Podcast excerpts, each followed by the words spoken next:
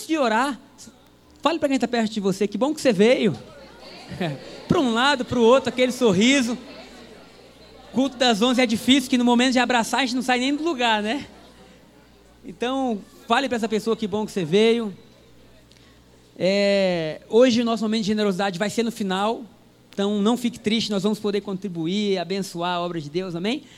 Mas vai ser no final. E eu creio que vai ser uma palavra que vai transformar as nossas vidas, a maneira que a gente vê Jesus, que a gente vive.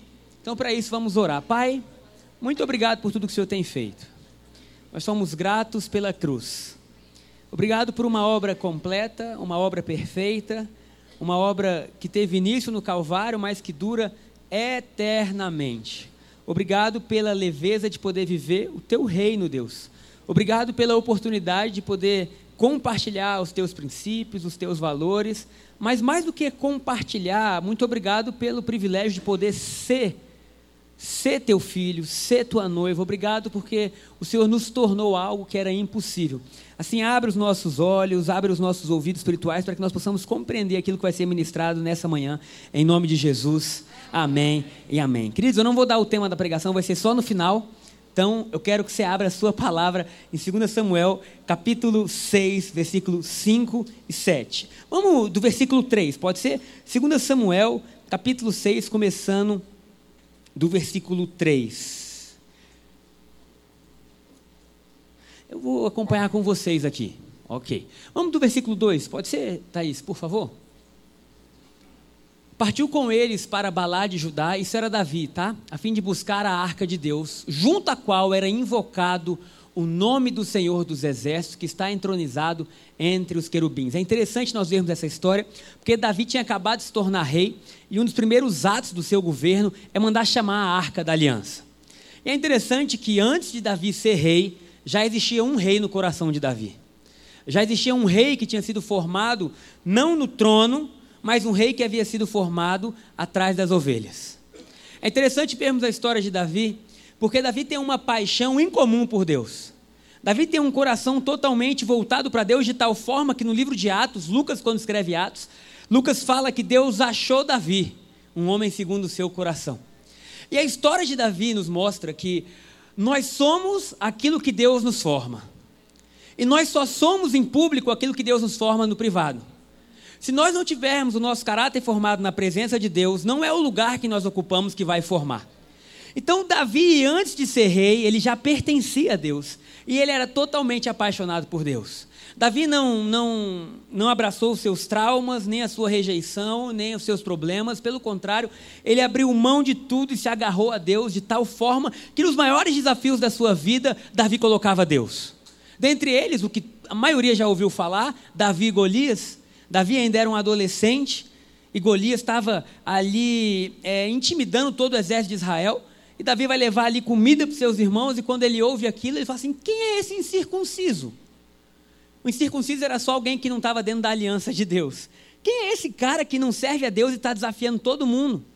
E aí ele fica sabendo que Golias procurava um guerreiro, um guerreiro para lutar com ele. E aí Davi fala: Mas vocês não vão, não? Então eu vou. E todo mundo olha para Davi, mas como é que você vai, Davi? Aí ele falou assim: não vou na minha força, não. Eu vou na força do Senhor dos Exércitos. Quando Davi chega a Saul, que era o rei antes dele, é interessante a história do, do reinado de Saul, porque Deus nunca quis um rei para Israel. Quando o povo pede um rei para. Quando o povo de Israel pede um rei para Samuel, Deus fica triste e fala assim: Puxa, eu achei que eu ia ser o rei de vocês. Eu achei que vocês iam confiar em mim e que vocês não seriam como as demais nações que teriam um homem sobre vocês. Esse era o meu lugar. Gente, você imagina se está dentro de uma nação que rei é Deus e que Deus é o rei. Você está. você está no reino de Deus, amém? Glória a Deus, que aquilo que Israel não pôde viver, nós vivemos hoje. E aí Davi vai até Saul e, e o Saul é chamado de uma forma que foi escolhido, ou o critério usado para a escolha era que Saul era bonito, alto, forte.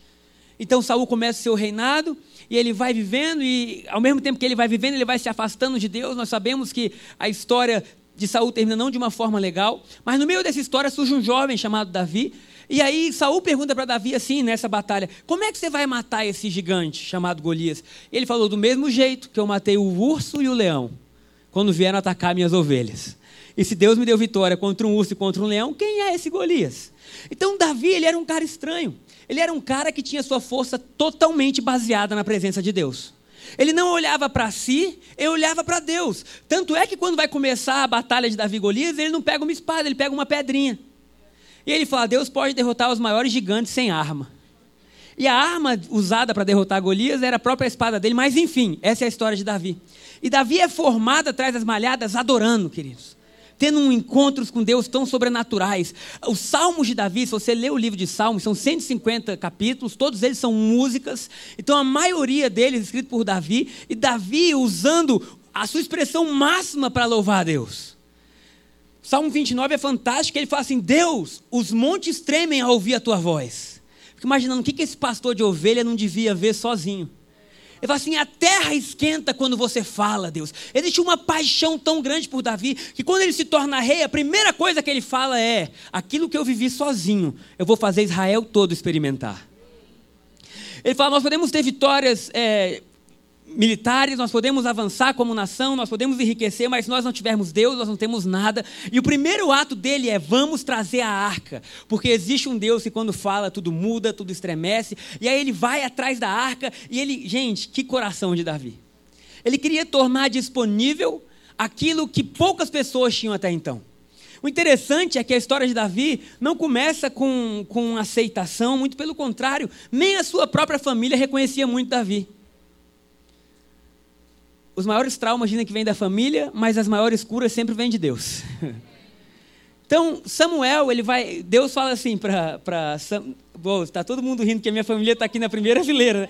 Não foi indireta, não, querido. Vocês também estão amargos. não, é, nós somos, nós também amamos vocês, nós somos curados. Eu falei do povo, nossa família não. Que isso? Trauma, gente, né?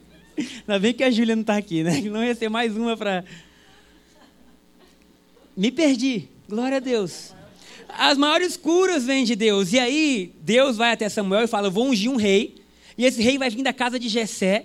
E aí Samuel vai ungir o rei, e Samuel é homem como a gente, então ele espera o quê? Um cara forte, um cara alto, um cara bonito. Quando ele vê o primogênito de Samuel, ele fala, é esse, Deus fala, não é esse. De Jessé, perdão. É esse, não é esse, é esse, não é esse. Passaram todos os filhos de tal forma que Samuel se entristece e pergunta, uai, será que Deus errou? Quem sabe que Deus não erra? E Samuel, você não tem mais nenhum. Jessé coça a cabeça e fala: Ah, esqueci de um. Imagina isso, gente. O momento mais importante daquela família, Davi nem lá não estava. Mas Davi não estava nem aí, porque ele estava nos braços do Senhor. Ele estava vendo coisas grandes. E aí, Jessé fala: Vai lá chamar Davi. Mas é o seguinte, Samuel: esse tal de Davi ele não se encaixa muito no padrão de rei, não. Porque ele é baixo, ele é ruivo, ele não é tão bonito.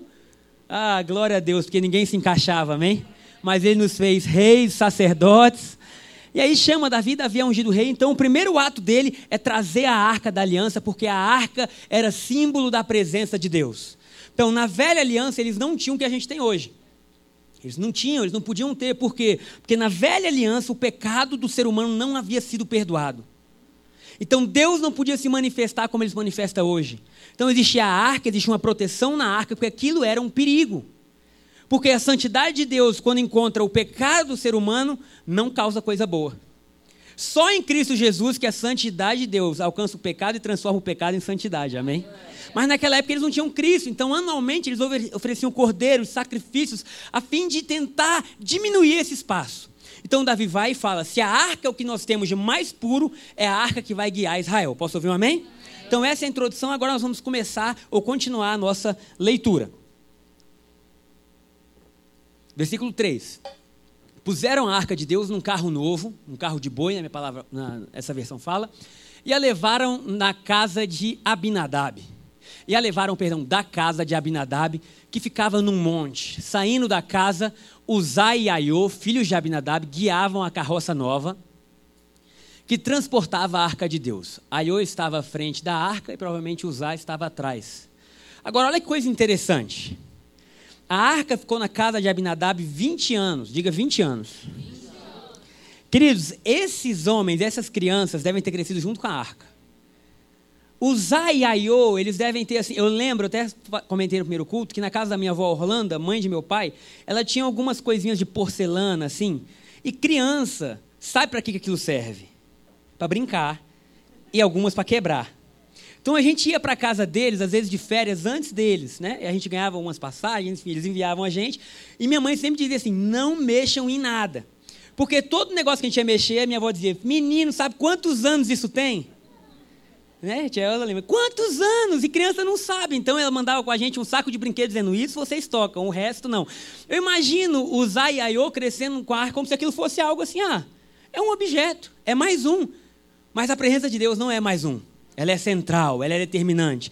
E aí, Davi vai conduzir a arca de Deus de volta para Israel da forma que os filisteus tinham conduzido para levar.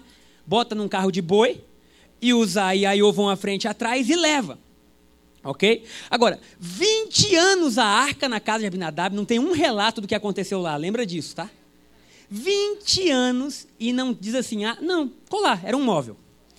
Agora, vamos ler. Davi e todo o povo de Israel celebravam diante do Senhor. Queridos, Davi e todo o povo de Israel celebravam diante do Senhor, entoando cânticos e tocando todo tipo de instrumentos musicais, liras, harpas, tamborins, chocalhos, símbolos. Imagina essa festa. O carnaval do Brasil perdia. Porque ali fala que todo o povo estava celebrando, eles estavam dizendo: novamente nós temos um rei que vai nos levar à presença. Agora nós estamos alegres, cantando. Eu imagino aquele som ecoando, todo mundo dançando. Gente, eles estavam fazendo algo bom? Eles estavam fazendo algo, algo lícito? Sim. Algo com uma intenção boa? Sim. Eles estavam querendo a presença de Deus. Agora, olha o versículo seguinte. Quando chegaram à eira de Nacon, os bois tropeçaram. E Uzá estendeu a mão e segurou a arca. Para aí. Eu fico imaginando, será que foi a primeira vez que ele tocou na arca? Não. Talvez ele tivesse tocado antes, mas agora, essa arca, ela não era mais um objeto, ela estava de novo simbolizando, porque Davi, enfim, todo o contexto dizia: agora a presença de Deus está no nosso meio. Ela não é mais um objeto, ela vai ser o centro de Israel. E usar, estende a mão e toca na arca para segurar. Versículo seguinte. Versículo seguinte a ira do Senhor se acendeu contra Uzá. E Deus o feriu por causa disso, e ali morreu ao lado da arca de Deus. De um lado, festa, de repente, morte, acabou a festa. Gente, que isso? Uzá morreu. Um menino que cuidou da arca, cuidou da arca não, um menino que cresceu com a arca morreu, e aquilo tudo. E a Bíblia fala no versículo seguinte que Davi se entristeceu profundamente. Vamos para o 8. Por favor, Thaís.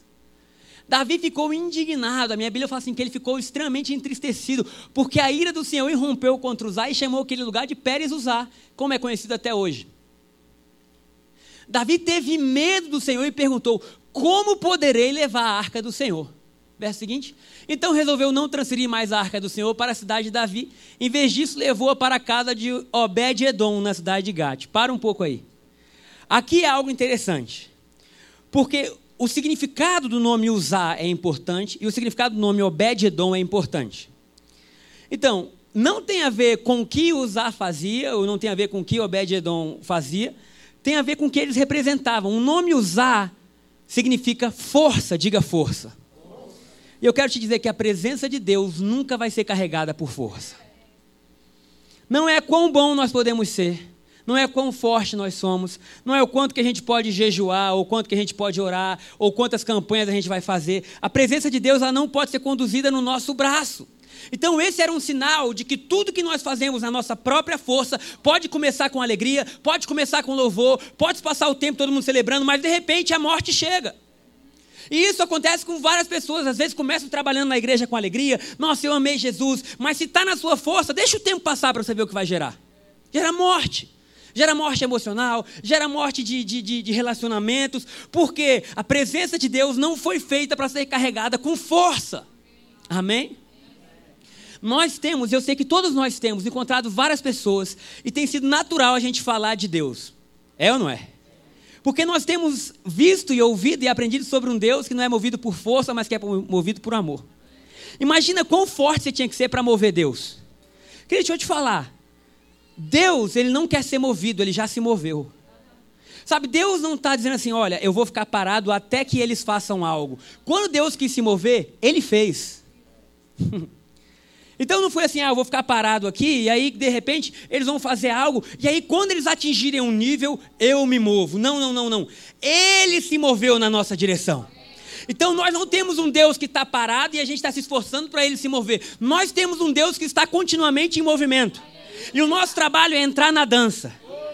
O nosso trabalho é se divertir com ele. O nosso trabalho é como Jesus falou, perguntar assim: como você faz essas obras, Jesus? Ele falou: eu vejo meu pai fazendo e eu faço também. Olha coisa simples. Por que, que você ama tantas pessoas? Eu vejo meu pai amando, eu amo também. Por que, que você faz isso? Eu vejo meu pai fazendo e eu faço também. Então, usar representava a força do homem para carregar uma presença que é muito superior ao homem. Sabe? Não tem como, queridos, não tem como. Se você começar na sua força, eu te asseguro isso, porque muitos já viveram isso, eu tenho acompanhado pessoas que viveram isso durante anos. Chega uma hora que você cansa. Chega uma hora e fala assim: Deus, eu não aguento mais, isso é muito pesado para mim seja um ano, cinco anos, talvez 20 anos, como foi usar, chega uma hora que aquilo ali produz morte, porque o reino de Deus é muito puro, posso ouvir um amém? É muito lindo, sabe? Quando Deus quis que a glória dele fosse movida, ele não levantou você, ele levantou Jesus. E te inseriu em Jesus. Isso que ele fez. Porque qual seria o homem que poderia carregar nos seus ombros a arca? Depende. Depende da semana, do mês, do dia. Ontem, olha, a gente foi num show ontem da Hilson. Quem foi? Gente, esse culto tem mais crente do que o primeiro, hein? Só brincadeira, gente. Amém? o Thiago daqui, eu sei que é brincadeira. Gente, mas que coisa linda, assim, sabe? A forma, eu falei com a Andes, né? Falei, o que mais me chocou não era só a, a letra, ou, era assim, a forma que eles estavam adorando a Deus quando não estavam cantando. Porque toda hora mudava, um ia cantar. E os outros lá de trás Falei, gente, eles estão há três horas pulando e não param de pular, celebrando a presença de Deus. Isso é muito lindo, isso é assim, é contagiante. Agora, só o que pode produzir isso na gente é a paixão de Jesus. Cada um que subia aqui dizia assim: Olha, você é aceito, você é amado. As músicas parecia que fazia massagem na gente. É verdade. Porque dizia assim: Eu acertei muito. Tinha uma lá que eu chorei. Eu nunca tinha ouvido a música. Eu fiquei lendo. Eu falei: Gente, mas é isso. E ele dizia assim: no mesmo dia que eu acertei muito, eu errei muito. No mesmo dia que eu subia mais alta montanha, eu desci no mais profundo vale. Eu nunca daria conta. E ele falou: obrigado pela cruz, obrigado por Jesus. Ele fala: Jesus, obrigado. Porque às vezes em um só dia a gente está no alto e às vezes no mesmo dia a gente está embaixo, mas Jesus fala: vocês nunca vão estar em alto ou embaixo, vocês vão estar sempre em mim. E eu vou ser a segurança de vocês, eu vou ser o Pai, eu vou ser o amor. Então usar representa isso, sabe? Tem gente que fala assim, mas é proibido eu fazer uma campanha? Não é. Pode fazer. Você só não pode achar que a campanha gera bênção. Porque sabe o que vai acontecer? Você precisa de uma cura. Aí você fala assim, eu vou fazer 10 semanas de campanha.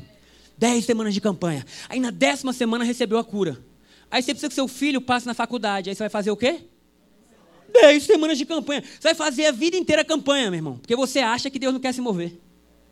Aí chega um tempo que você não aguenta mais campanha. Você fala, igreja, não quero distância de igreja. Não, não, não, não. Você entendeu errado. Sabe? Não é quantas campanhas eu faço, é quanto que eu me alimento do sacrifício dele. É o quanto que eu ouço, é o quanto que eu sei que eu sou amado, sabe? Se você precisar fazer algo, faz. Eu, eu amo isso, mas você não precisa mudar a base. A base do nosso relacionamento com Deus é Cristo Jesus e sempre será. Amém? Então, por outro lado, teve a morte de Uzá, que simboliza força, mérito, esforço próprio, tudo isso. Morreu. Aí, para-se tudo no meio da festa. Tem-se aquele negócio terrível que vira um funeral. E aí Davi fala assim: Eu não posso mais subir com a arca. Eu não quero mais subir com a arca porque eu não sei como fazer isso. E aí ele olha ao redor e tem a casa de Obed-Edom. Ele fala: Bota a arca na casa de Obed-Edom. Agora imagina Obed-Edom. Um domingo, ensolarado, ele está em casa. Batem na porta dele, tem 30 mil homens, tem o exército, tem os levitas. E de repente fala: oh, você vai ficar com esse móvel aqui na sua casa. Por quê? O último que tocou morreu. E ele não podia nem dizer não. Ele não podia dizer, eu não vou receber. Como é que você diz não ao rei? Quem dizer não ao rei, ao rei morria. Então ele deve ter dito, entra. Agora você imagina os filhos de Obed-Edom brincando. Menino toca em tudo na vida, mas não toca nisso pelo amor de Deus. Mas devia ser um negócio com aquela arca, ele devia estar receoso, ele devia estar dizendo, eu não sei se isso, eu não sei. Então eu pergunto, o que que Obed-edom fez para merecer a arca? Nada. Tipo você. que, que você fez para merecer a cruz? Nada, nem nascido você não era, bobo. Nem, você não estava nem nascido e Jesus já tinha dito: Eu te amo. Então, Obed-Edom está no meio da vida dele, de repente chega a arca e ele fala assim: Meu Deus, agora já era, vamos mudar tudo. Vamos continuar lendo. A arca do Senhor ficou na casa de Obed-Edom em Gate por três meses, diga três meses. E o Senhor abençoou Obed-Edom e toda a sua família. Esse Deus é estranho. 20 anos na força não produziu nada. Três meses em Obed-Edom e abençoou. Agora, sabe sabe o que significa Obed-Edom? Obed é servo. Edom é da mesma raiz de Adão, que significa vermelho, ou se você for buscar, sangue. Obed-Edom significa servo do sangue. Servo de Jesus. Sabe, não é o tanto que eu posso fazer, é o quanto que eu sei que ele fez. Então Obed-Edom chega lá, ó, eu não tenho força, eu não tenho nada, mas eu sou servo do sangue. Quantos servos do sangue nós temos aqui? E a Bíblia fala que durante três meses Deus abençoou essa casa. Eu, quando estava preparando essa palavra, eu parei aí e eu comecei a orar. E eu disse assim: Jesus, só lembra que eu sou servo do sangue. Só se lembra disso, Deus. Eu não tenho muito a oferecer, mas eu e a minha casa somos como a casa de Obed-Edom servos do sangue. Jesus, nós cremos no sacrifício, nós cremos no sangue que verteu, nós cremos na remissão dos pecados, nós cremos, Deus, na Sua obra. Pai, agora faz o seguinte: começa a nos abençoar de acordo com o que nós cremos. Porque a Bíblia nos fala que o justo vive pela fé, não força. O Evangelho não te torna conquistador, te torna herdeiro. Porque se você é conquistador, se prepara para malhar. Afia sua espada e vai para a guerra, porque conquistador é aquele que se esforça para conquistar. Diante disso, o único conquistador é Cristo. E nós somos herdeiros de uma herança.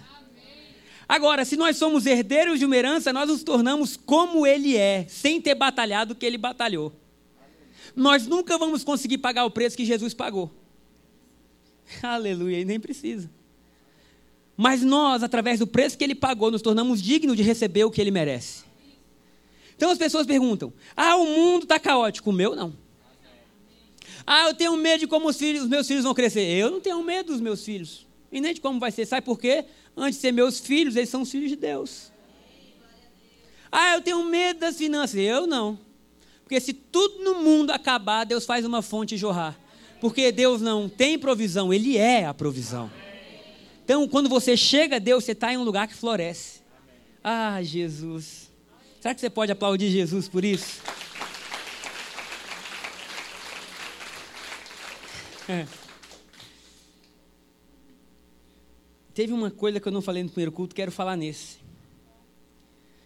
É bem forte. Se você puder anotar e botar no seu espelho. Não é pecado que impede o mover de Deus, é justiça própria. Não é pecado que impede o mover de Deus, é justiça própria. Você olhar na Bíblia, Zaqueu era pecador. O pecado dele não impediu o fluxo de Jesus. A mulher prostituta era pecadora, não impediu. Por quê? Eles chegavam diante de Jesus e sabiam, nós não merecemos ser misericordioso. Ele dizia, misericórdia é o que eu tenho. Amor é o que eu sou, toma. Agora, quando a pessoa chegava cheia de justiça própria, ela não recebia como o jovem rico.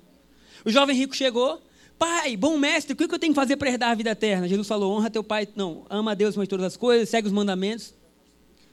Ele falou, eu já faço tudo isso eu já faço tudo isso. Aí gente falou, é mesmo? Na lei sempre há algo que você não faz. E aí Jesus falou assim, então, vai e vende tudo que você tem e me segue. E a Bíblia fala que ele era tão rico que ele ficou triste. aí vem Zaqueu. Logo depois, se você for ler a Bíblia, é logo depois do jovem rico que achava que cumpria tudo que não conseguiu fazer nada. Aí vem Zaqueu, um publicano, rejeitado por toda a nação de Israel, que não podia entrar no templo, um ladrão. Chega até Jesus e pensa assim: Eu não sou digno de você comer na minha casa. A glória de Deus transforma ele. Ele fala: Agora tudo que eu tenho eu vou repartir. Se eu roubei alguém, vou devolver quatro vezes mais. Por quê? Não é o pecado que impede o fluxo de Deus, sabe? O seu pecado foi resolvido na cruz. Você está perdoado, há perdão sobre a sua vida, querido. Duas pessoas creram. A Bíblia fala que ele foi moído pelas nossas transgressões, moído pelo nosso pecado, o castigo que nos traz a paz está sobre ele, ele sofreu para que isso fosse tirado. Ele não continua pagando, ele pagou. Está consumado, posso ouvir um amém? Então você chega diante de Deus com autoridade, com ousadia, sabendo que não há dívida sobre a sua vida, sabendo que Deus te vê como Ele vê Jesus. Então vamos continuar. Três meses com a, casa, a, a arca na casa de Obed-Edom. E durante esses três meses a casa deles prosperou de tal forma que no versículo 12 diz: Disseram ao rei Davi: O Senhor tem abençoado a família de Obed-Edom e tudo que ele possui por causa da arca de Deus. Para um pouco aí, porque agora o negócio ficou estranho. E é isso que vai acontecer na sua vida e na minha vida. Já está acontecendo. Mas Deus vai acelerar ainda mais. Tá bom, mas pode melhorar, Jesus. Né? Tá bom, mas Jesus, nós queremos mais. Somos fominha de tudo que o Senhor tem. Ora, pensa comigo. Três meses e não era uma bênção interna, porque bênção interna as pessoas às vezes não podem ver muito bem. Ali todo mundo estava vendo o que estava acontecendo. Agora, pensa comigo, o que aconteceu na vida desse homem para todo mundo ver? Eu tenho umas ideias, eu já, eu já viajei. Os filhos dele começaram a tirar as melhores notas do colégio. A mulher dele ficou mais bonita. No outro dia que a arca estava lá, ela preparou um café da manhã. Todos pediram perdão de qualquer ofensa que tinha acontecido. A, a casa dele ficou em paz. As ovelhas dele começaram a produzir mais. Começaram a ter mais cria. A fazenda do cara enriqueceu as flores que existiam na casa, tudo deu certo. Todo mundo que passava dizia assim: o que está acontecendo aí não pode ser nunca fruto do esforço dele. Quem recebe isso? O que está acontecendo aí tem a ver com o amor de Deus pela arca. Gente, olha que versículo. Disseram ao rei Davi: O Senhor tem abençoado a família de Obed-Edom. Tem gente, a maioria das pessoas que vem fala, pastor, ora pela minha família. Calma, você está em Cristo, a bênção dele vai repousar sobre todo mundo. Só aguarde e crê e tudo que ele possui por causa da arca de Deus. Deixa eu te falar, Deus estava abençoando Obed-Edom, por quê? Está no versículo, pode colar. Por causa da arca de Deus. Ou seja, a arca estava na casa e a casa foi abençoada. Agora, nesse exato momento, você se tornou a pessoa mais rica do mundo. É uma, é uma história que nós vamos criar. E você tem um filho que vai se casar. O que, que você prepararia para ele? Uma grande festa? Teve gente que falou até aqui na frente, Ave Maria. Nossa Senhora. O que, que você prepararia? Uma festa. Mais do que isso, você pensar onde esse menino vai morar. Você colocaria ele numa casa, não é isso? E aí você começaria a arrumar a casa por amor do teu filho. O que importa para você não era a casa. O que importa para você é o seu filho. Aonde o seu filho for, a casa que ele tiver, a casa vai ser abençoada. Porque você ama o filho. E é isso que Israel está dizendo. Deus abençoou Obed-Edom porque a arca está lá. Agora, tem ideia que Jesus está em você? Hum. Por isso que Coríntios, Paulo fala assim: vocês são a casa de Deus. Se o filho de Deus está morando em você, se prepara porque ele vai cuidar de você, porque ele quer que o filho dele viva bem. ele quer que o filho dele viva bem, ele ama o filho, e agora ele ama você. Ah, Jesus. Sua empresa vai florescer. Sua família vai florescer. Seus relacionamentos vão florescer. Tudo ao redor da sua vida, Deus vai dizer assim: Eu cuido. Então, o que, que nós fazemos? Nós entregamos para Ele crendo e Ele começa a cuidar. Então, aí esse versículo fala, continua dizendo: Então Davi foi até lá e com grande festa levou a arca de Deus da casa de Obed-Edom para a cidade de Davi. Davi volta à casa de Obed-Edom. Que dia feliz para Israel e que dia triste para Obed-Edom. Não é? Obed-Edom que recebeu com desconfiança, falou: Ah, não, estão levando a arca. Foi tão rápido. Queridos, em três meses você vai viver mais coisa do que a gente viu em 20 anos. Sério, se prepara, vai ser uma avalanche. Você vai dizer assim: Jesus, você está me assustando com tanta bondade. Salmo 67, Davi fala assim: Surpreende-nos, ó Deus, com a sua bondade. Que a bênção seja tão grande que o mundo venha te temer. Eu vou fazer parte de um povo que vai assustar o mundo, não com maldição, mas com bênção. Com bênção. Vamos dizer assim: o que, que é isso na sua vida? É Jesus. Quer andar com Ele? Mais do que isso, Ele é a nossa bênção. Ele é. Gente, isso é lindo demais. Vou fazer uma pergunta aqui, só para você entender algo. Você vai no restaurante porque é bom ou porque é ruim?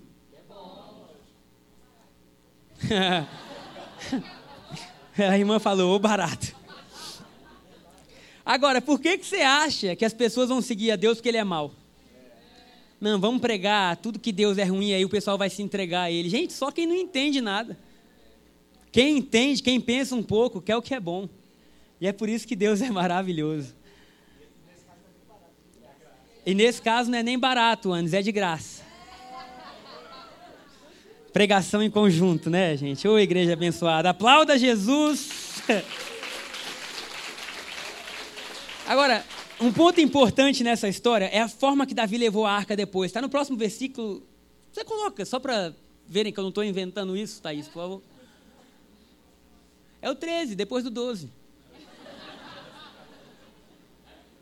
Quando os homens que carregavam a arca do Senhor davam seis passos, Davi sacrificava um boi e um novilho gordo. Queridos, vocês não têm ideia do que é isso aqui, não. Pensa que a casa de Obed-Edom é aqui e que Israel é ali na minha casa, dá mais ou menos uns 10 quilômetros. Você imagina, a cada seis passos, um, dois, três, quatro, cinco, seis, a gente para e a gente sacrifica. Um boi e um novilho. Imagina o tempo. E todo mundo cantando, porque estão felizes. Aí sacrificou, seis passos sacrifica. Sabe o que significa isso? Que a arca se move por sacrifício. Uma coisa interessante. Agora tem uma boa notícia. O sacrifício não é você, amém? O sacrifício é Jesus. O que Davi estava simbolizando é: é melhor ir devagar com a presença do que ir rápido sem ela. O que eu quero dizer para você é: é melhor ir devagar olhando Jesus do que ir rápido sem ele. Sabe, eu ouvi um tempo atrás pessoas, na verdade eu vivi também um tempo atrás, várias vezes que eu achava que eu era o sacrifício. Eu não sou o sacrifício. Você não é o sacrifício, o sacrifício é Jesus. Sabe quem está perto de você? O sacrifício é Jesus. Sabe, o Vitor Mendes, ele não veio, deve vir no culto à noite. Ele estava conversando comigo essa semana, é só um rápido parênteses. Ah, tá lá no fundo da igreja, lá o abençoado.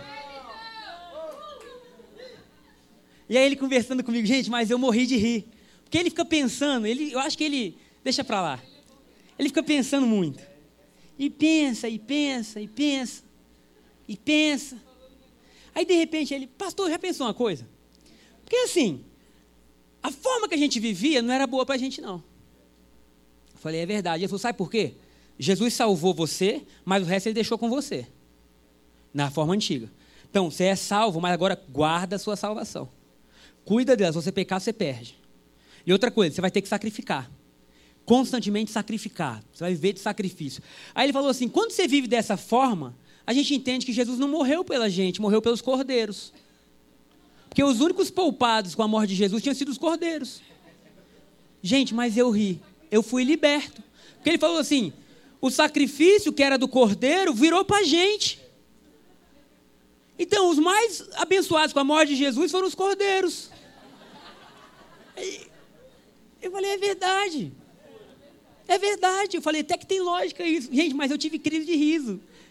Porque eu fiquei pensando, não tem lógica nenhuma. Tipo assim, agora o que era ruim piorou. A verdade é essa, porque tudo que você conseguiu é um ticket para o céu e guarde dele. Gente, não é isso. Jesus não tirou os sacrifícios dos cordeiros para botar o nosso. A Bíblia fala em Hebreus, ele removeu aqueles sacrifícios para botar de uma vez por todas o seu. Isso quer dizer que a presença de Deus se move com um único sacrifício que aconteceu dois mil anos atrás, que é o sacrifício de Jesus. Logo, tudo que nós fazemos para Deus não é sacrifício, é gratidão. Ai, Jesus, isso é muito bom. Sério, nós vamos viver uma avalanche de gente querendo trabalhar para Jesus. E aqui eu chego no último ponto da nossa história, que é o ponto de Obed-Edom, e nós vamos ver o que aconteceu com ele. Porque eu imagino aquele dia tipo de filme, né? A música leve tocando, a arca indo. Obed-Edom olhando de longe com os filhos dele ali olhando. Aí ele vira para a pessoa e fala: O que, que a gente vai fazer? E aí a resposta é única: Vamos para onde essa arca for.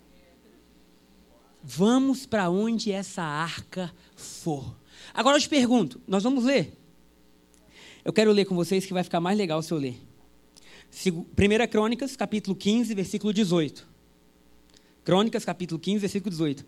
E o tema da nossa pregação hoje é o porteiro. Foi a chala que deu. Então ele está dizendo o que que Davi fez e todo o rebuliço criado para que a arca pudesse estar diante de todo mundo e houvesse adoração. Então foram escolhidos como seus ajudantes dos levitas os seguintes homens: Zacarias, Jaziel, Semirabote, Jeiel, Uni, Eliabe, Benaia, Massaeias, Matitias, Elifeleu, Miquinéias e os guardas das portas. Ou os porteiros, Obed-Edom e Jeiel. Obed-Edom virou porteiro. Ele foi tão abençoado que ele falou: Eu largo tudo que eu tinha, mas eu não vivo mais um dia longe disso. Cara, isso é demais. Eu largo tudo. Davi, eu não posso tocar, eu não sei tocar, eu não sei louvar, eu não sou sacerdote, eu não sou filho de sacerdote. Deixa eu virar porteiro. Porque o que eu vi acontecer nesses três meses, eu não vi acontecer em séculos. E aí ele vai e vira o porteiro da arca, gente. Tem gente que fala assim: se pregar sobre a bondade de Deus, o povo não trabalha. Rapaz, só não trabalha quem não entendeu. Porque quando você entende, você fala assim: olha, para onde for, eu vou.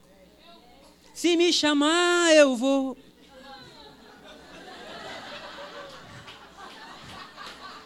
Para onde for, eu vou. Cara, se Deus for para lá, ei, já tô indo. E outra coisa, agora não é só para onde for eu vou, é aonde eu tô, Ele tá. Sabe, tá dentro da gente. Ah, mas pastor, eu trabalho num órgão. É para Deus. Jesus está lá. Ah, mas eu sou nutricionista.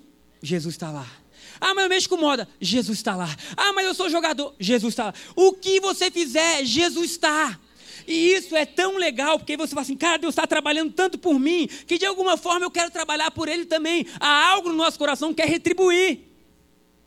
E aí nós vamos ver, hoje nós não vamos ver, mas você pode acreditar que Obed-Edom teve oito filhos. E os oito filhos foram abençoados. Agora eu quero ler o último versículo. Primeiro é Crônicas, capítulo 26, acho que é o 8, né, Thaís? Que fala dos filhos dele. Por favor, vê aí. É isso. Agora, olha que doideira, gente. Sério, agora você vai glorificar. Todos esses descendentes de Obed-Edom, incluindo seus filhos e parentes, 62 ao todos, foram homens muito capazes e aptos no seu trabalho. Todo mundo foi trabalhar para a arca. Querido, 60. Gente do céu. Imagina. Quem é que está aí no tempo? Ah, não, aquele ali é o sobrinho de Obed-Edom. E aquele ali, ali é o neto. E aquele ali, não, ali é o primo do. 62 pessoas da sua família disseram: Nós queremos trabalhar lá. Por quê? Porque nós sabemos que lá é bom. Porque nós sabemos que lá a nossa vida floresce. Porque nós sabemos que lá. Ai, Jesus. Imagina, sabe? Talvez você esteja aqui hoje sozinho, calma. Porque vai florescer seus filhos, suas filhas, seus irmãos, seus pais, seus parentes. Calma! Continua confiante de que você é servo da cruz, de que você é filho do Deus Todo-Poderoso. E você vai ver que esse trabalho pode produzir mais fruto do que você jamais imaginou. Eu quero declarar que um dia nós vamos chegar no céu, e não vai estar mais na Bíblia, que a Bíblia já era, foi escrita, não tem como você escrever, mas no céu vai estar lá, sei lá, Tiago, cabelo rosa, e 87 da sua família. Tudo de cabelinho rosa. Essa aqui é minha herança, Deus.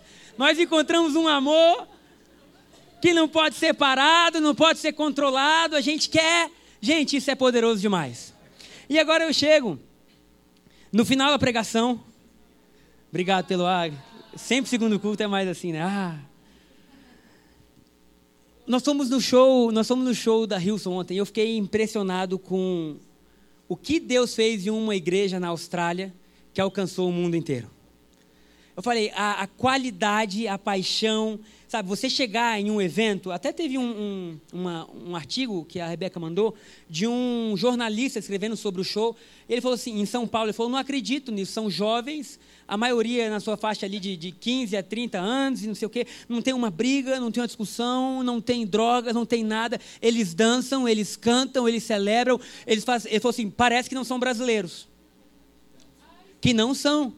Aí ele escreveu assim: eu fui como um jornalista, mas o que eu vi me trouxe esperança para o Brasil. de pessoas que não precisam sair de si para celebrar, de pessoas que respeitam uma fila, por mais que seja enorme. Gente, algo Deus está fazendo no mundo. E o que nós estamos sentindo como igreja é que chegou o tempo de Deus acelerar o que Ele começou no nosso meio. Acelerar, não para que o nome ID cresça, porque o nome ID não importa nada, o que importa é o nome de Jesus. E nós estamos com um sonho para o ano que vem, eu quero falar um pouco desse sonho, que tem muito a ver com container. Nós estamos começando a criar uma área para trabalho aqui na igreja. O trabalho vai ser daqui, mas a nossa visão é o mundo. É nós alcançarmos pessoas, é nós transformarmos a vida de pessoas. Gente, é de verdade. Se existe algo que o meu coração está queimando, é por esse projeto. Porque eu sei que nós precisamos de entrar nessa onda, nós precisamos entrar nessa onda que Deus está movendo. E nós vamos sacudir Brasília com amor. Nós vamos sacudir o Brasil com amor. Deus vai nos posicionar de tal forma assim que os ambientes vão ficar pequenos perto da alegria que Deus nos deu. E o que, que nós pensamos? Então, existem algumas pessoas que já disseram assim: nós queremos, nós vamos participar, nós vamos criar um ambiente de trabalho aqui, mas nós abrimos o time ID. Né? O time ID é só um nome porque a gente não tinha um nome, então botamos time ID. E qual é a ideia? A ideia é que cada um de nós que queira doar algo para Deus do seu tempo possa. Então vamos colocar, a maioria aqui, a grande maioria, tem um trabalho às vezes de 8 horas por dia, de 6 horas por dia, não pode se dedicar tanto. Mas muitos podem dizer assim, segunda-feira de manhã eu estou livre. Quinta-feira de manhã eu estou livre. E nesses horários nós, nós montaríamos uma equipe para que em todas as áreas, seja comunicação, seja arte, seja ação social, seja louvor, a gente possa melhorar o que Deus tem feito e dizer para Ele: Jesus, conte conosco. Então eu quero chamar a gente como igreja para participar desses sonhos. Para a gente dizer assim, Senhor, nós estamos crendo, nós estamos caminhando, nós estamos avançando, e eu tenho a plena convicção no meu coração de que nós não vimos nada ainda. De que o que aquela arca fez na casa de Obed-Edom vai se multiplicar. Porque Obed-Edom tinha um símbolo da presença de Deus, nós temos a real presença de Deus chamada Jesus no nosso coração. Então, nessa hora, eu quero pedir para você ficar em pé, nós vamos orar.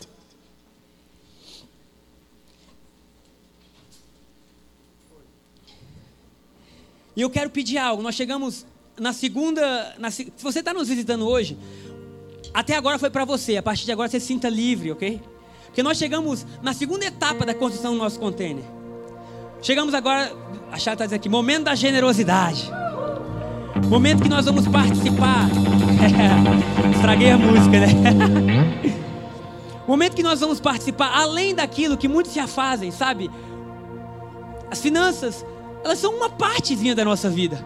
Obed-Edom virou porteiro, né? Tem tantas coisas que a gente pode fazer, mas agora nós chegamos na segunda parte do nosso container. Lá em cima vai ser a área que nós vamos trabalhar, vão ter as mesas. Aqui embaixo vai ter a nossa loja, que vai ter um fundo para ajudar a ação social, vai ter o nosso café e nós estamos evoluindo.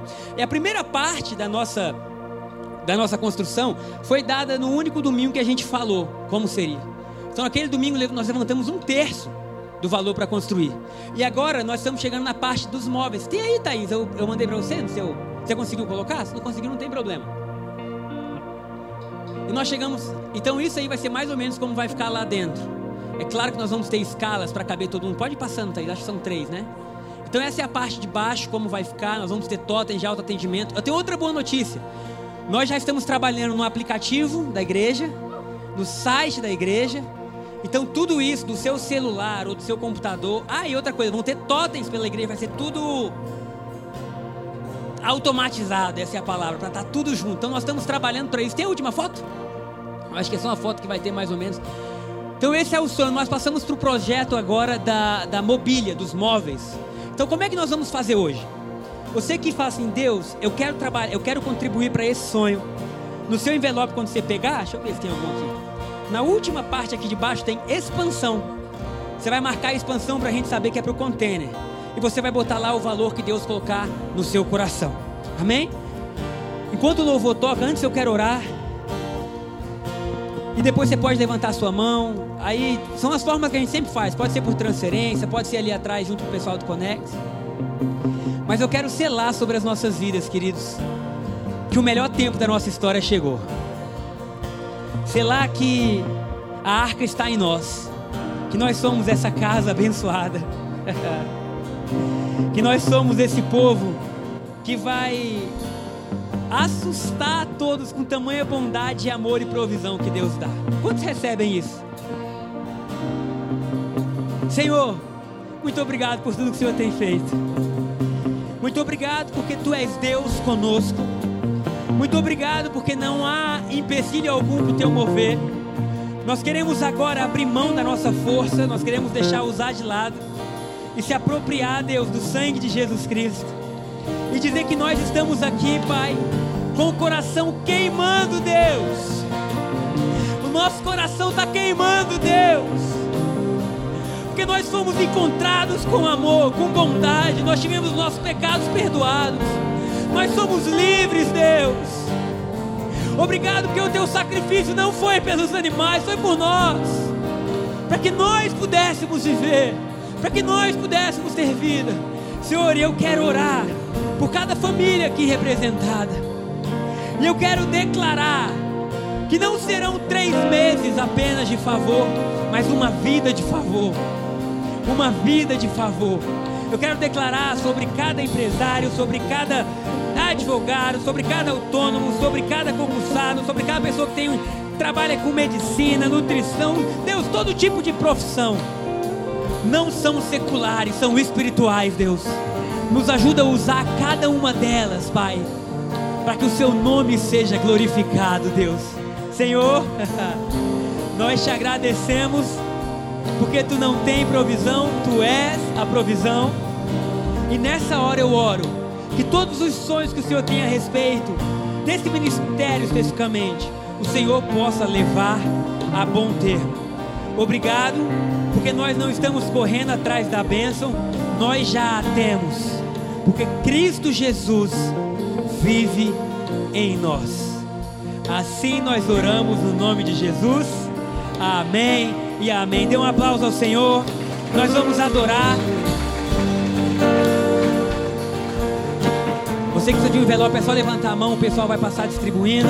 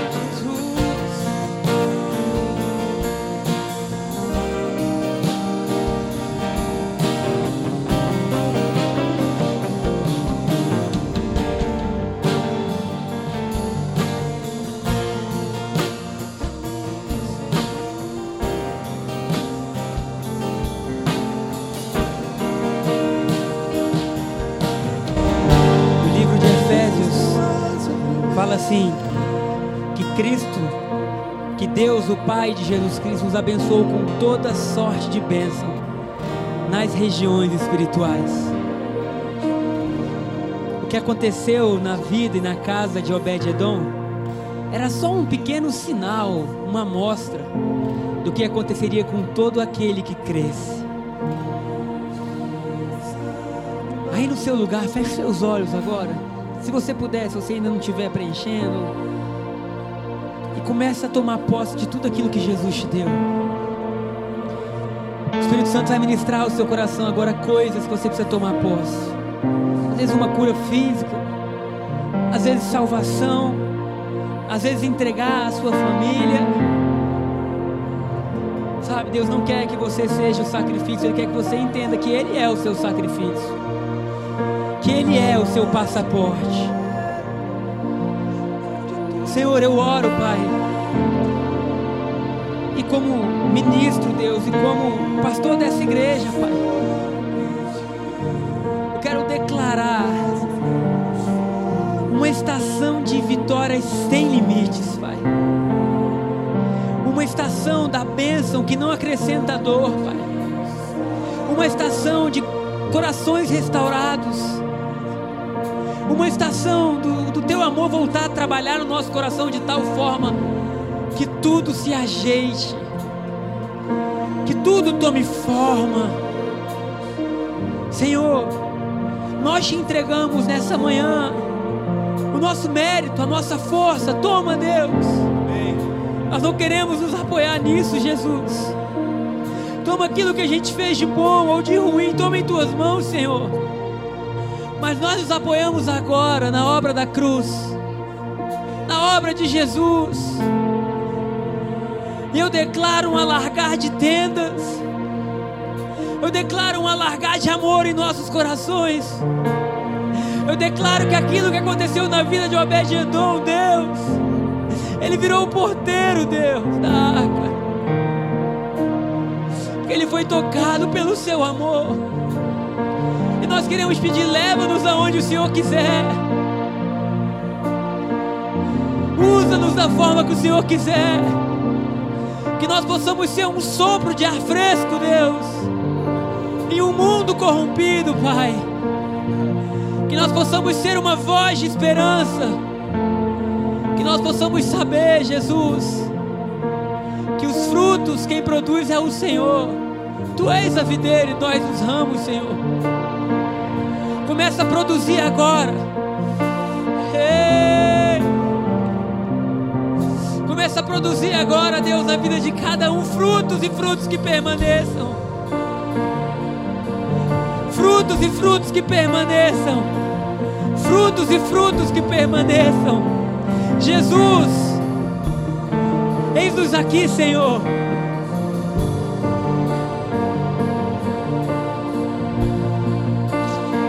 Eis-nos aqui, Senhor. O seu amor fez aquilo que nenhuma outra coisa poderia fazer. Tudo que nós temos é teu. Nos dá a palavra de conhecimento, de sabedoria. Nos batiza em amor. Nos batiza em amor, Jesus. Que nós possamos restaurar cidades, restaurar nações. Posiciona de tal forma que nós possamos fazer parte do mover que o Senhor está criando, Deus. No mundo inteiro há um som aumentando. O Senhor está aumentando o volume da graça, do amor, Deus. Eis-nos aqui, Senhor. Nós não merecíamos, caiu no nosso colo, Deus.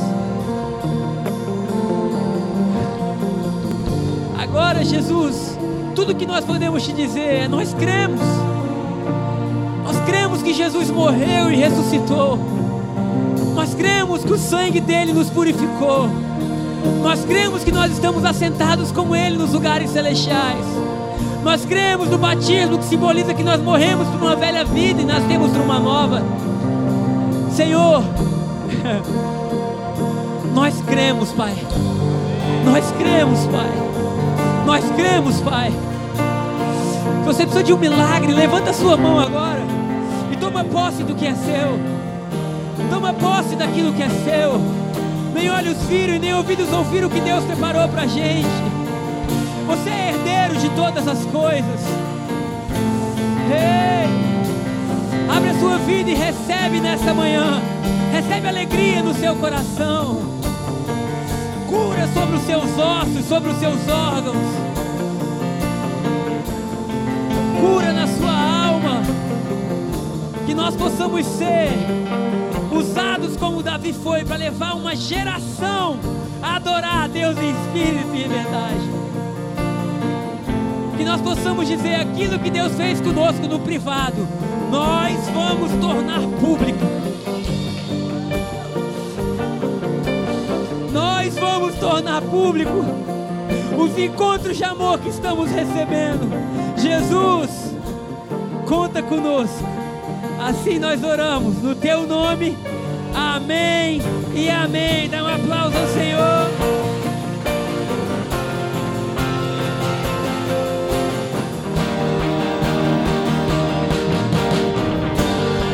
Jesus, tu és o primeiro, onde tudo foi feito. É tudo sobre és o meu consolo, caminho seguro, meu grande Salvador. Jesus, tu és o primeiro, onde tudo foi feito. És tudo sobre ti. Tu és o meu consolo,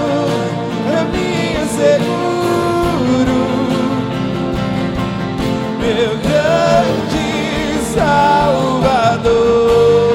Uma semana de vitória, uma semana de manifestação de todo o favor de Deus na sua vida. Que hoje seja o primeiro dia de muitos, de uma bênção ainda maior, de uma manifestação ainda maior.